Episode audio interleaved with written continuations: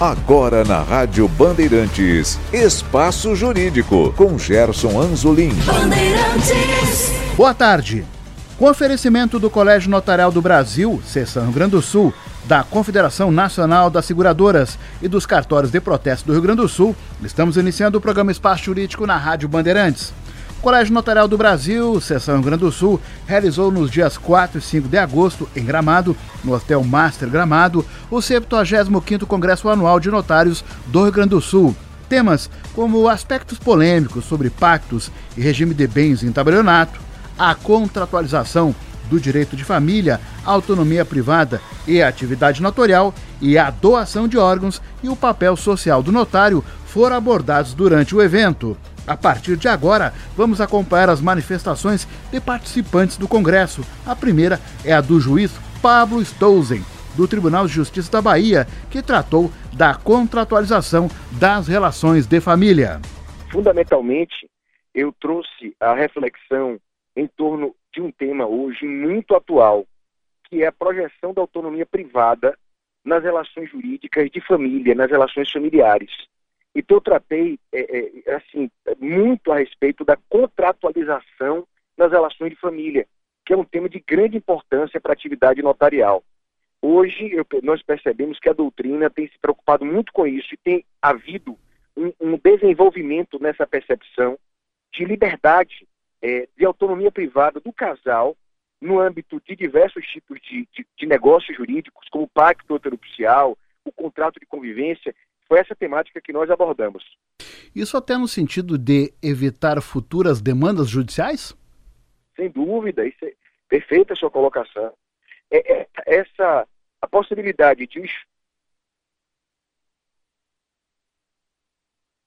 as pessoas ao casal, já que no campo família, essa liberdade de se autodeterminar, isso é válido, claro, que com o necessário controle quando houver abuso. Né? Quando houver excesso. Mas veja, por exemplo, o caso do pacto anterupcial. No passado, ele, a, a, percepção do pacto era muito restrita para um negócio jurídico, um contrato por meio do qual eu escolho o meu regime. Claro, ele continua tendo essa função principal, precípua, mas hoje o pacto anterupcial pode, por exemplo, estipular cláusulas não patrimoniais, cláusulas existenciais, e os notários, os advogados, os profissionais do direito, eles estão acompanhando esse movimento, que é muito importante no direito hoje. Aí também envolve questões até de testamento. Sem dúvida, perfeito. Essa é uma questão importante, a questão do testamento. É uma discussão também que começa a haver, é claro que é um pouco mais delicada a questão da contratualização das relações sucessórias, mas é um tema também pertinente. Inclusive, é, colho ensejo para é, compartilhar com os amigos ouvintes que eu publiquei não faz muito um texto com um grande autoralista, professor Rodrigo Moraes, sobre a inteligência artificial que é um tema super atual, e a sucessão testamentária, porque essa é uma questão que eu quero deixar uma reflexão para todos que estão nos ouvindo agora. Vocês sabem que hoje há tecnologia para você fazer a ressurreição digital de alguém. Você pode reconstruir digitalmente, por exemplo, um artista falecido. E aí fica a pergunta: e se ele não quiser que isso aconteça, até para preservar sua obra é, construída em vida, Veja então a importância da cláusula proibitiva testamentária. É uma reflexão também muito atual e pertinente. Eu lembro que o senhor citou, citando a questão da inteligência artificial, a própria propaganda da Volkswagen com a imagem da falecida cantora Elis Regina. E isso, isso teve isso. uma série de discussões é. sobre o uso é. dessa imagem. É, é essa, essa, publicidade, na verdade, foi um, é, se tornou um case da academia. Né? É, não, não me caberia falar do, da licitude ou ilicitude, isso aí vai ser discutido no foro próprio. O fato é que é, Elis Regina, uma das mais belas vozes da música popular brasileira, ela nos deixou no começo dos anos 80, em 19 de janeiro de 82, né, e a sua filha, Maria Rita, contava com, com quatro anos de idade. E nós assistimos uma propaganda belíssima, em que as duas faziam um dueto, né? Elice é falecida há muito tempo e a sua filha Maria Rita, já adulta, né? Grande artista também. Isso nos, nos levou a uma série de reflexões. A doutrina tem feito. E uma delas é exatamente essa. Essa questão de, é, é, obviamente que não nesse caso dessa propaganda, mas pegando isso como incentivo à reflexão acadêmica, pode um artista Proibir que isso ocorra, essa reconstrução digital, pode, por meio de um testamento, por exemplo. Então, essa é uma abordagem que nós fizemos também, inclusive nesse trabalho que nós publicamos. A segunda manifestação é da vice-presidente do Colégio Notarial do Brasil, Seção Rio Grande do Sul, Rita Bervig Rocha, falando sobre as repercussões do provimento 141 do Conselho Nacional de Justiça, que pretende simplificar o processo de reconhecimento e dissolução da união estável, além de facilitar a alteração de regime de bens e a conversão da união estável em casamento. Ele é um provimento que ele trouxe algumas inovações legislativas né, para os registradores civis, mas que toca de uma maneira muito sensível na atividade notarial e é um tema muito novo, muito recente, que merece estudos, né? Sobre. Então, hoje é uma primeira oportunidade para nós conversarmos com todos os tabeliães do Estado acerca aí desses efeitos desse provimento. Dissolução de união estável. Isso já deve ser uma complicação para quem chega lá no cartório para o próprio cartório. Exato. Nós, tabeliões de notas, estamos acostumados né, a fazermos é, dissoluções de uniões estáveis. É do nosso, uh, da nossa atividade, né, é da nossa atribuição formalizar a vontade das partes. E a novidade é essa possibilidade de dissolução da união estável perante o registrador civil. Então, o registro civil é, um, é uma atribuição que é colega à nossa, né? Então, a novidade é para os cartórios do registro civil, no caso, né? Que vão poder também praticar esse ato a partir de agora. Tá, doutora, aí vai uma curiosidade. Para chegar até o cartório, para essa dissolução da união estável, os dois têm que estar mais ou menos de acordo. Perfeito. É sempre importante e primordial que as partes estejam acordadas, acompanhadas de advogado e que não hajam filhos menores desse casal. Ah, então esse é um ponto importante. Com certeza. Então, havendo filhos menores ou incapazes, não será possível fazer a dissolução nem no tabelionato, nem perante o registrador civil, agora com essa inovação legislativa. Também tem a questão do registro civil das pessoas naturais. Exato. Então, sempre que envolver menores ou incapazes, que não necessariamente são menores, mas se algum dos, dos companheiros tiver algum problema de saúde, enfim, que estiver é, impossibilitados de exercer a sua vontade, terão então as partes que recorrer ao judiciário para fazer essa dissolução de união estável. Uma, uma, outra novidade que o provimento trouxe é a possibilidade de alteração do regime de bens da união estável perante o registrador civil também. É, se analisarmos o casamento. Estamos falando do quê? De patrimônio? De patrimônio, exatamente. Uh, enquanto casados, só é possível que as pessoas alterem seu regime de bens perante o judiciário. E esse provimento 141 flexibilizou essa alteração de regime para os companheiros da união estável, permitindo então que eles vão, né, que eles possam ir até um cartório de registro civil e alterar o seu regime de bens daquele momento para frente. Doutora, isso tem um fato positivo, isso também desafoga o judiciário. De certa forma, sim, né? Uh, mas como eu disse, o provimento é muito novo, ele tem que ser estudado.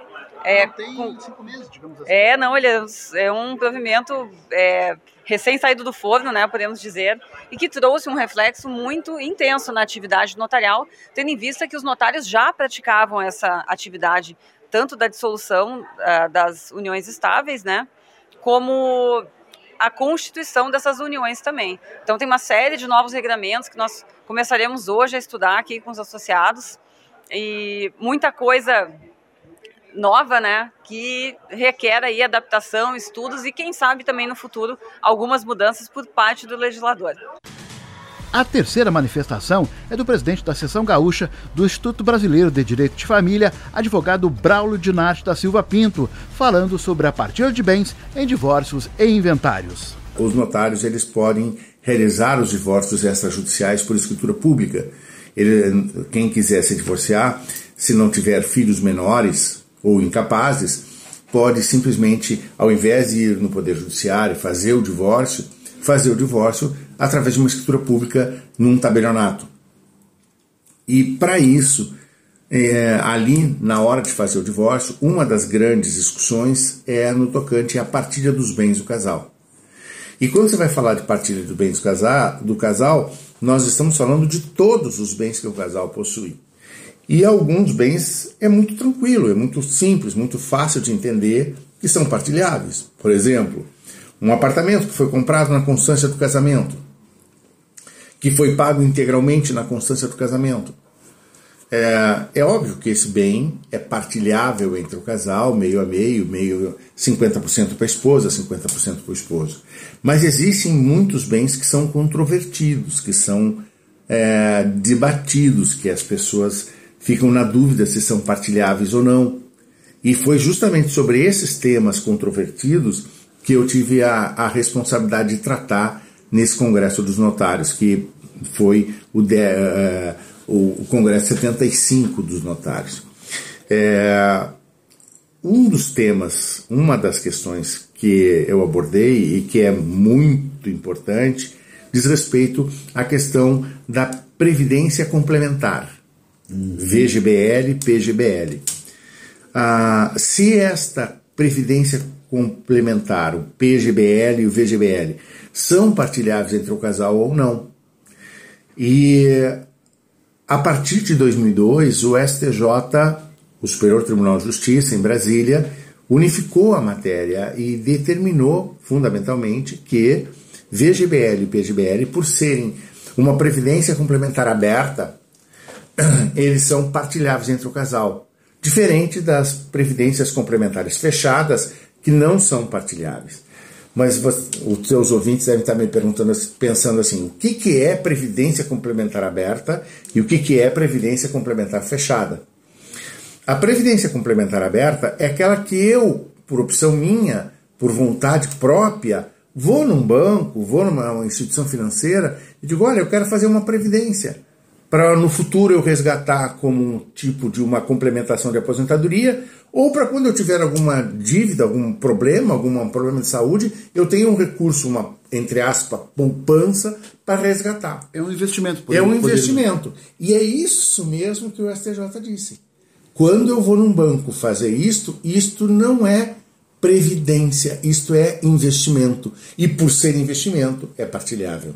Agora, doutor. Pera, só deixa eu complementar aqui uma coisa.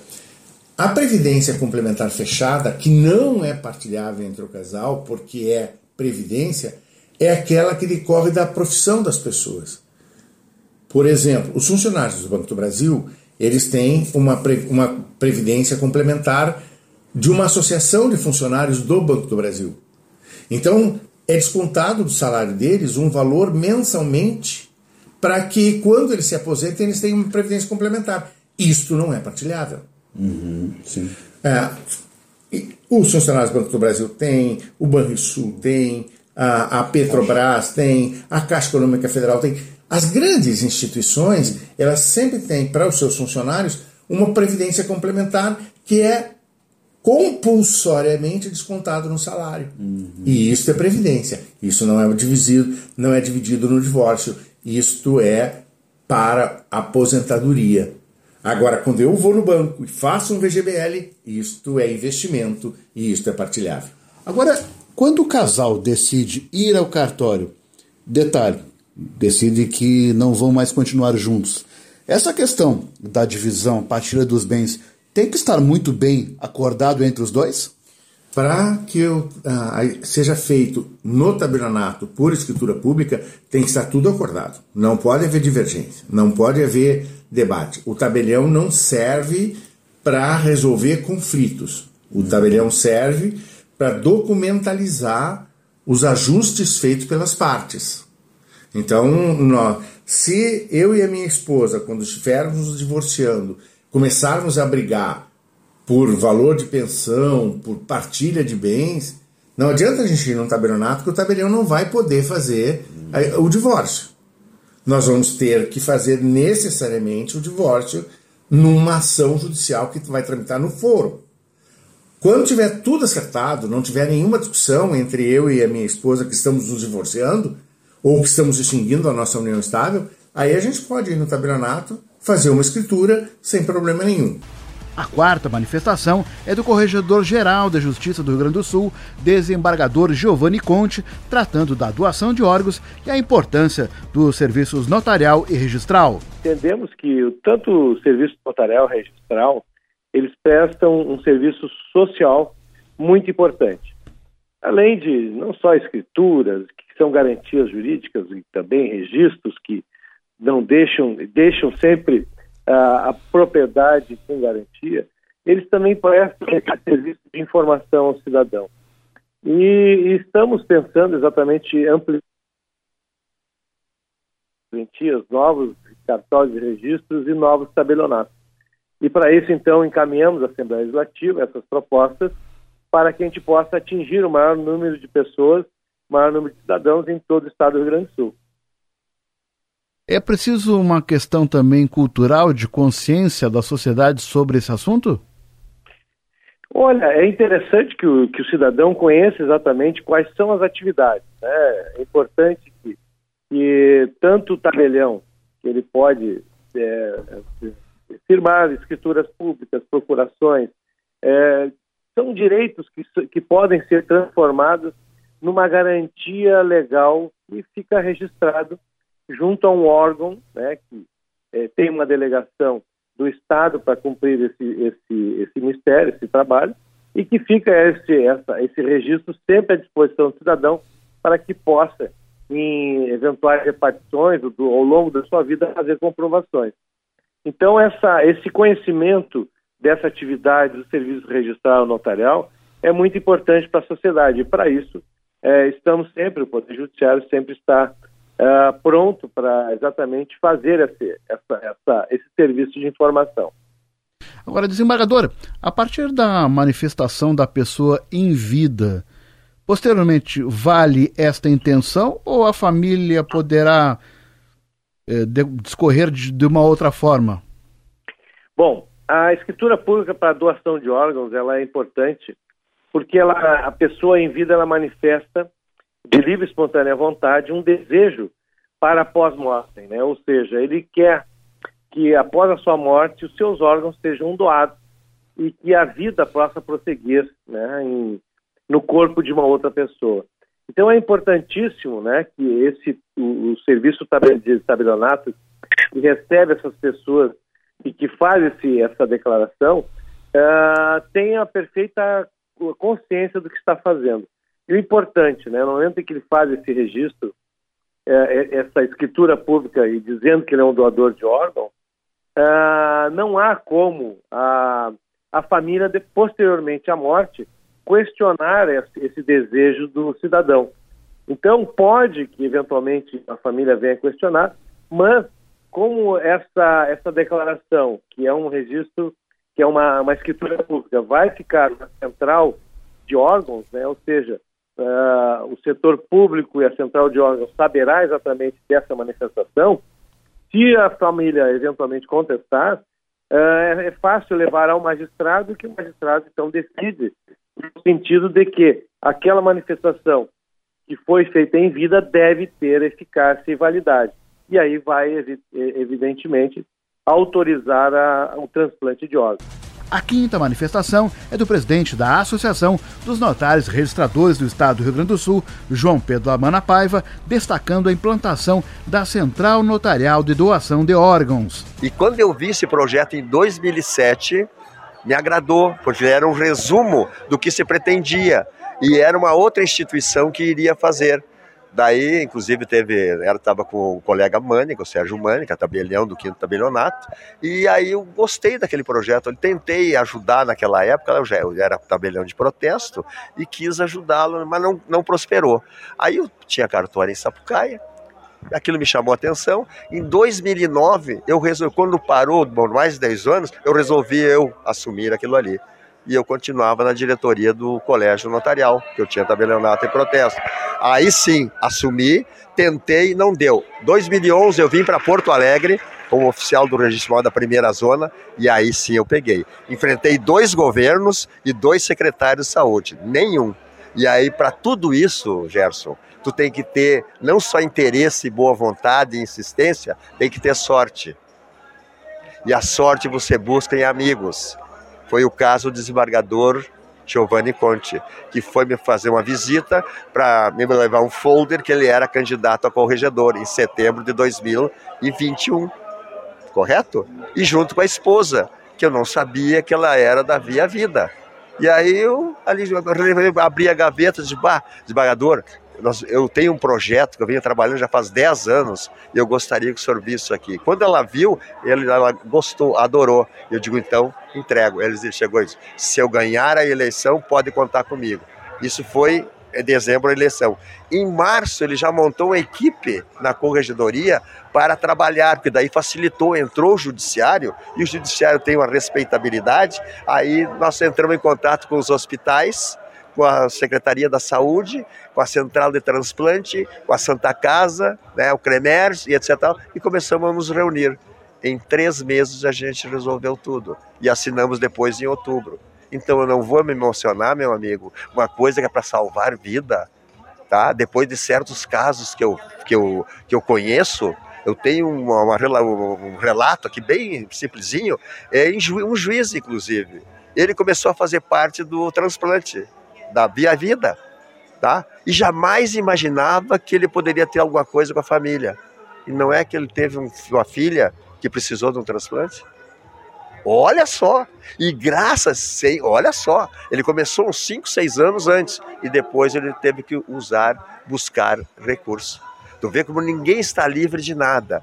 Então, se é um projeto que te, tu vê que é para salvar vidas mesmo, uma, uma doadora, um doador de órgão, pode salvar seis, oito pessoas. Então, por que, que nós não vamos trabalhar? Agora, Gerson, nós precisamos é de vocês. Vocês são importantíssimos, porque vocês, no meu juízo, são o quarto poder e tem, uma, tem assim, digamos assim, uma dinâmica de poder conclamar o povo rio-grandense para que sejam doadores de órgão, tá? para ajudar as pessoas e voltarmos ao ranking que nós nunca poderíamos ter saído, o primeiro lugar em matéria de doações e transplantes. Do lançamento oficial, lá no 31 de Sim. março de 2023, deste ano, o senhor sentiu, como o senhor observou o retorno desse, desse, desse projeto? Em 31 de março, né, foi o lançamento. Aí nós teríamos, tínhamos o mês de abril para adaptação, porque é tudo com a tecnologia, uma plataforma. Uma plataforma que não usa papel, não usa documento. Ele é todo ele numa, numa interconexão. Morreu fulano lá em Cacimbinha, o, o, o, gerente do hospital ou o médico que tem uma senha, ele vai lá e consulta se aquele paciente é doador. Ali na hora é doador, então ele já começa o trabalho.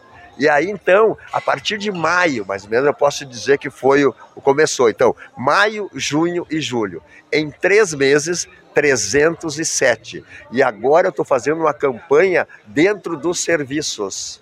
E começou com o meu cartório. Eu tenho 30 funcionários dos 60 que são doadores de órgãos. E em breve eles estarão lá no tabelionato, da, sétimo tabelionato da doutora Rita, para lavrar as escrituras de doações. Eu vejo com muito bom gosto. Para fechar com o senhor, o senhor entende que essa é uma barreira que nós precisamos vencer no aspecto cultural, até para falar sobre esse assunto? Sim, perfeita a pergunta. O problema do Brasil é cultura. Começa por aí. Por que, que no, na, na, na, na Espanha é o contrário do Brasil? Porque nós temos uma lei aqui e essa lei é rigorosa e atrapalha. Por isso que a gente foi buscar. No momento que saiu a lei, Veja bem, em 2007, que precisava de, de autorização do familiar, e que a gente começou a trabalhar para mudar. Aí eu me lembrei do testamento. Tu pode deixar o testamento e dizer para quem que tu vai deixar teus bens. E pode deixar um testamento para o uso do teu corpo, para estudo científico, para ser cremado e para transplantar. E o testamento é respeitável. E por que, que você não pode?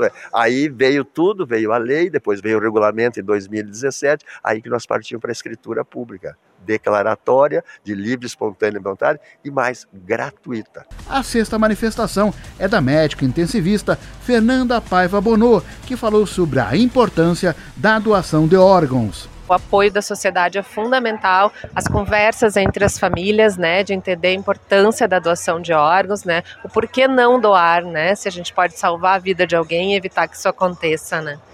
Na sua também na sua colocação, a senhora uh, apontou um tema importante que é a questão da família, que muitas vezes a família é um empecilho para essa doação. Isso também passa por um aspecto cultural? É, as famílias, não que elas sejam um empecilho, mas elas precisam entender a importância da doação num momento de muito sofrimento, que é a perda de alguém, né? Então isso tem que ser conversado antes, a gente tem que entender o porquê que isso é importante, antes do momento de estresse, em que a família está cansada, em que a família está sofrendo, né? E aí sim, quando se conversa fora desse momento, é muito diferente o que as pessoas pensam sobre isso, são mais favoráveis à doação. Precisamos aperfeiçoar o que para melhorar tudo isso? Ou é uma questão de legislação ou uma questão cultural? Eu acho que tudo. Nós precisamos melhorar o processo, facilitar esse processo para ele se tornar mais rápido e mais ágil, para diminuir o sofrimento, o tempo que esse processo leva, né? Mas também essas discussões, como a que está acontecendo aqui, assim, envolvendo outros setores da sociedade, é fundamental para as pessoas falarem e entenderem a importância da doação. A senhora é médica intensivista, trabalha no Santa Pediátrico, né? Uh, e trabalha na Santa Casa e também no HPS. O cotidiano, a senhora observa isso no dia a dia, como é essa realidade? É, são, são hospitais que têm uma cultura positiva da doação, né? Então eu tenho ambientes viciados, assim, as pessoas lá dentro sabem da importância disso e as equipes são bem treinadas, né? A gente tem um pouco mais de dificuldade naqueles hospitais menores, em que talvez não existam tantos casos de morte encefálica e que as equipes têm um pouco mais de dificuldade em explicar isso para as famílias e trazer essa importância. Iniciativas deste porte, por exemplo, do Colégio Notarial, só acredita que isso ajuda, colabora para que a sociedade tenha uma melhor visibilidade do assunto? ajuda muito. Nós temos vários setores que esse ano entraram nessa causa e que estão nos trazendo soluções assim muito importantes para o nosso dia a dia de trabalho e ajudando nessas questões. A sétima e última manifestação é do presidente do Colégio Notarial do Brasil, Seção Rio Grande do Sul, José Flávio Bueno Fischer, ressaltando a realização do Congresso Anual de Notários do Rio Grande do Sul.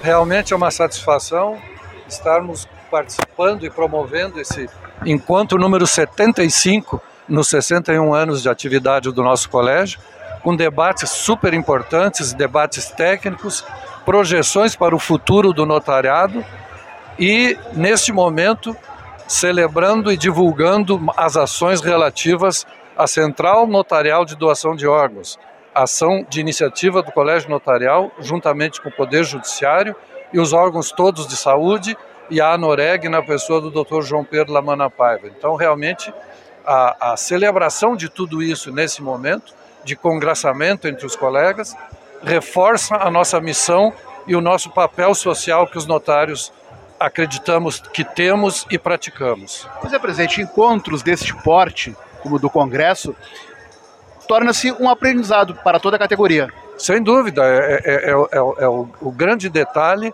é a gente entender que a nossa missão precisa ser desenvolvida e, e crescer. E para ela crescer, a gente tem que estudar, a gente tem que debater, a gente tem que participar de eventos como esse.